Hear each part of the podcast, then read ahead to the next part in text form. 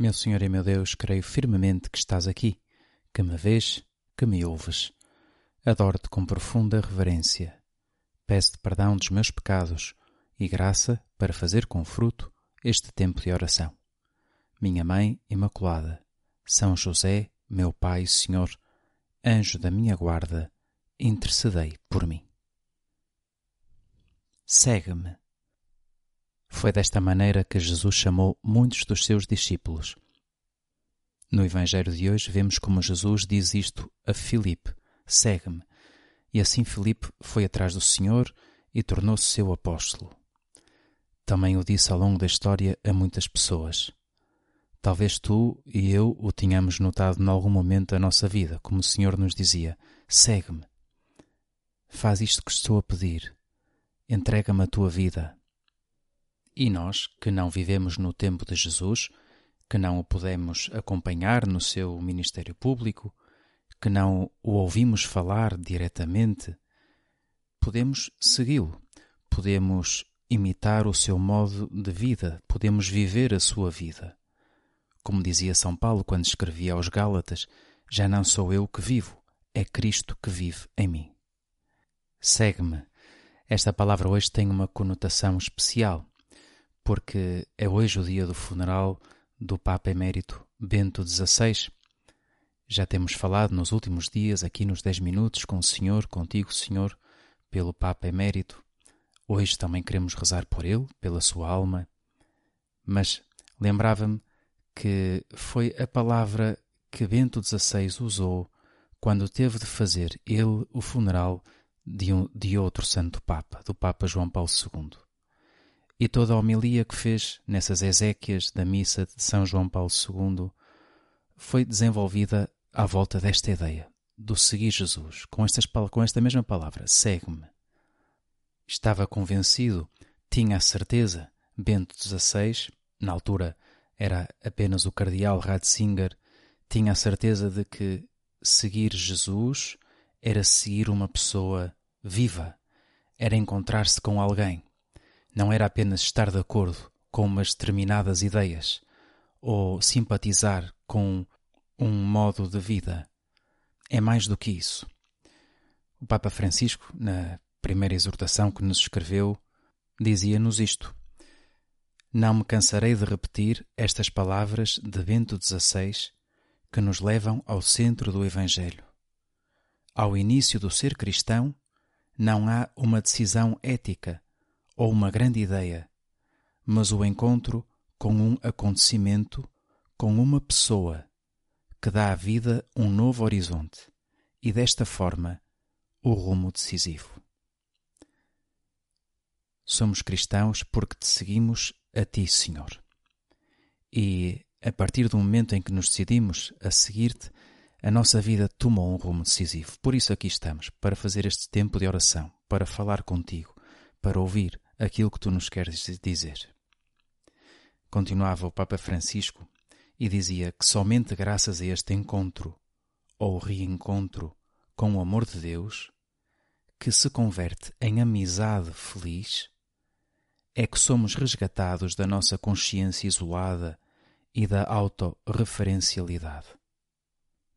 Chegamos a ser plenamente humanos quando somos mais do que humanos quando permitimos a Deus que nos conduza para além de nós mesmos, a fim de alcançarmos o nosso ser mais verdadeiro. Aqui está a fonte da ação evangelizadora, porque se alguém acolheu este amor que lhe devolve o sentido da vida, como é que pode conter o desejo de o comunicar aos outros? E assim explica Papa Francisco nestas palavras a essência daquilo que é ser um apóstolo. É acolher este amor de Deus na nossa vida e comunicar esse amor aos outros. Algo que fez Filipe nesta passagem do Evangelho que hoje vemos. Filipe que se encontra com Jesus, que diz para o seguir, e logo de seguida Filipe encontra Natanael, um amigo seu, e diz-lhe que encontraram aquele de quem está escrito na lei de Moisés e nos profetas, é Jesus, o filho de José. E Natanael, como às tantas te recordas, não reage muito bem a estas palavras. Então de Nazaré pode vir alguma coisa boa. E Filipe só só lhe diz: Vem ver. Quantas vezes não temos nós de fazer o mesmo? Quando alguém nos diz: Mas como é que é possível que tu acredites em Deus? Como é que é possível que tu digas que fazer oração é bom? Como é que é possível que procures cumprir os mandamentos? Nós também podemos dizer: Olha, vem ver, experimenta, faz o mesmo. E Natanael era tão amigo de Filipe que realmente foi ver. Mas quando ali ao encontro de Jesus, foi Jesus que se adiantou e disse-lhe: Eis um verdadeiro israelita em quem não há fingimento. Não são palavras uh, bajuladoras para conquistar o Natanael. Jesus conhecia-o por dentro, conhecia a sua simplicidade, a sua honestidade, a sua sinceridade. Era um homem íntegro.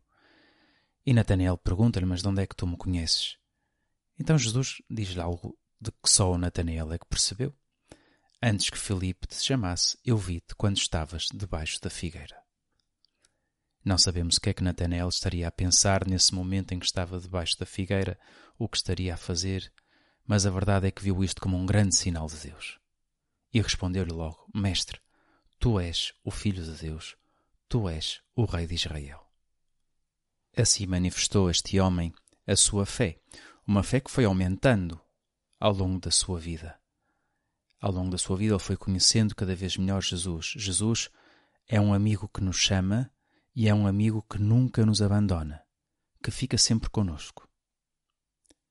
Bento XVI, no seu testamento espiritual, que às tantas terás tido a ocasião de ler, agradecia a Deus ter estado sempre presente na sua vida.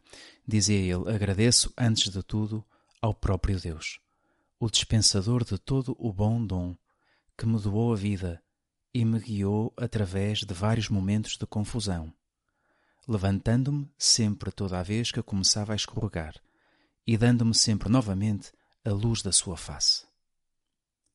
Retrospectivamente, vejo e compreendo que mesmo os trechos obscuros e cansativos deste caminho foram para a minha salvação e que justamente neles ele me guiou bem. Mesmo naqueles momentos da vida mais difíceis, reconhecia Bento XVI que ali estava Deus e que o estava a guiar bem, mesmo que parecesse que não. Também nós agora, Senhor, pensando um bocadinho na nossa vida, pensando nesse chamamento que me fazes a mim, que nos fazes a nós. Às vezes temos momentos em que parece que escorregamos, como diz aqui Bento XVI. E és tu que nos levantas também a nós. És tu que nos ajudas. Pedimos-te, não nos deixes. Ajuda-nos sempre guia-me sempre bem. Temos motivos mais do que suficientes para acreditar. Pode haver coisas que ao longo da vida nos façam duvidar dessa presença de Deus ao nosso lado, mas pedimos agora, Senhor, dá-me esta fé firme de que tu és meu amigo, que nunca me abandonas e que continuas a pedir que eu te siga, nos momentos fáceis e nos momentos difíceis. No seu testamento, dizia Bento XVI, falava desses 60 anos que esteve a estudar teologia nas ciências bíblicas e, e explicava, eh, até com uma certa graça, como ao longo de várias gerações, muitas teses que aparentemente contradiziam a nossa fé, que pareciam seguras, acabaram por desmoronar e por se revelar falsas. Dizia assim o Papa: Vi e vejo como do emaranhado das hipóteses tenha emergido a razoabilidade da nossa fé. Jesus Cristo é realmente o caminho, a verdade e a vida. E a Igreja, com todas as suas insuficiências, é realmente o seu corpo. Palavras de um homem de fé que só procurou ao longo da sua vida seguir o Senhor. É uma obrigação de justiça que rezemos hoje, de uma maneira muito particular, pelo nosso Papa Emérito Bento XVI, mas pedimos-lhe também que interceda por nós desde o céu, para que tenhamos a certeza que ele sempre teve de que vale a pena seguir Jesus. Dou-te graças, meu Deus, pelos bons propósitos, afetos e inspirações que me comunicaste nesta meditação. Peço-te ajuda para os pôr em prática. Minha Mãe Imaculada, São José, meu Pai Senhor, anjo da minha guarda, intercedei por mim.